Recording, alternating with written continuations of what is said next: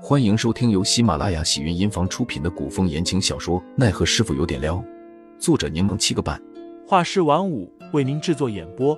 一场古言爱情、官场恩怨的大戏即将上演，欢迎订阅收听。第两百七十五章：陈元昭雪上。于是二人将船靠近游船，偷偷飞入甲板之上。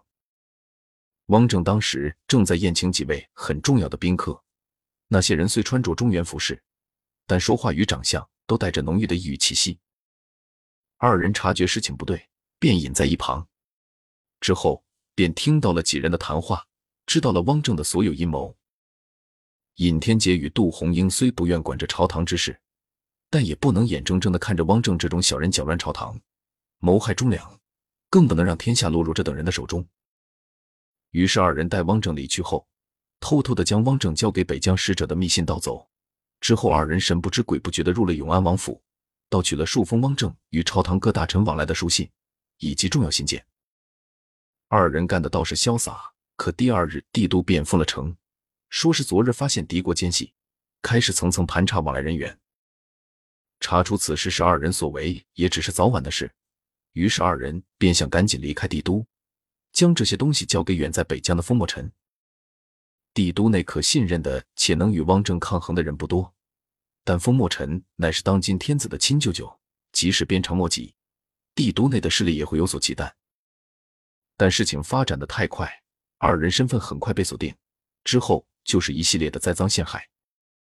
叛国谋逆乃是大罪，二人还未被定罪，监庭司也已出动暗卫前去万华谷，二人只得带着所有证据快速赶回。想在消息传到万花谷之前，将万花谷的所有人安全的转移出去。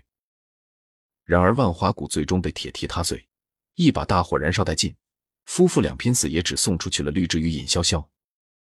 如今朝廷才对外宣称，当初的证据确凿，是监庭司司主张元胜受到汪正的威胁，做的伪证而已。而所谓的下毒以及屠戮中原武林正教人士，也只是乌头山与汪正狼狈为奸，栽赃陷害。人们得知真相后，痛斥汪正父子狼子野心，残害忠良。说起万花谷，却只有一声唏嘘感叹。小院子的门被人敲响，曼东打开门，只见齐文站在门外。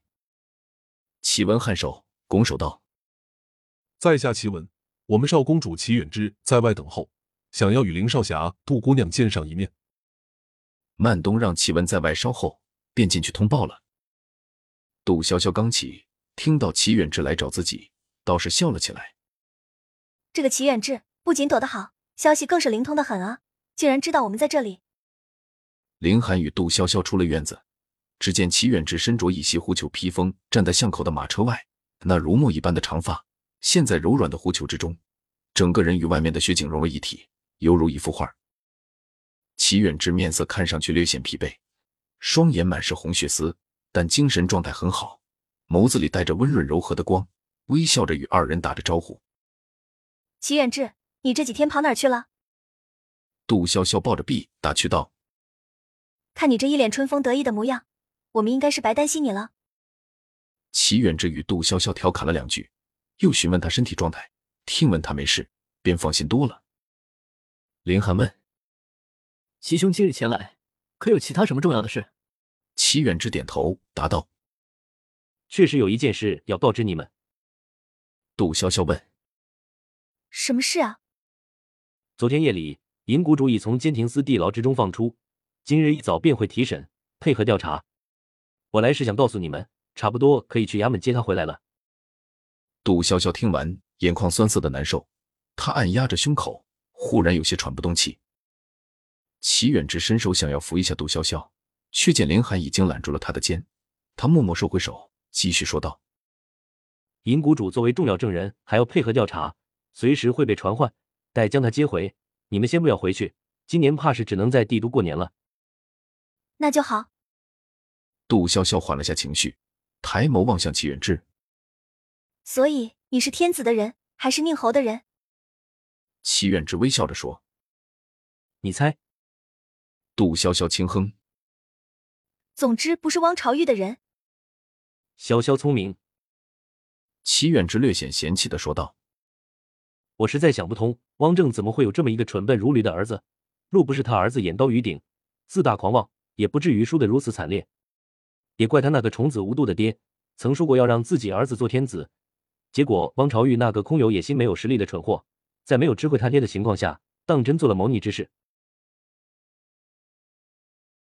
听众老爷们，本集已播讲完毕，欢迎订阅专辑，投喂月票支持我，我们下集再见。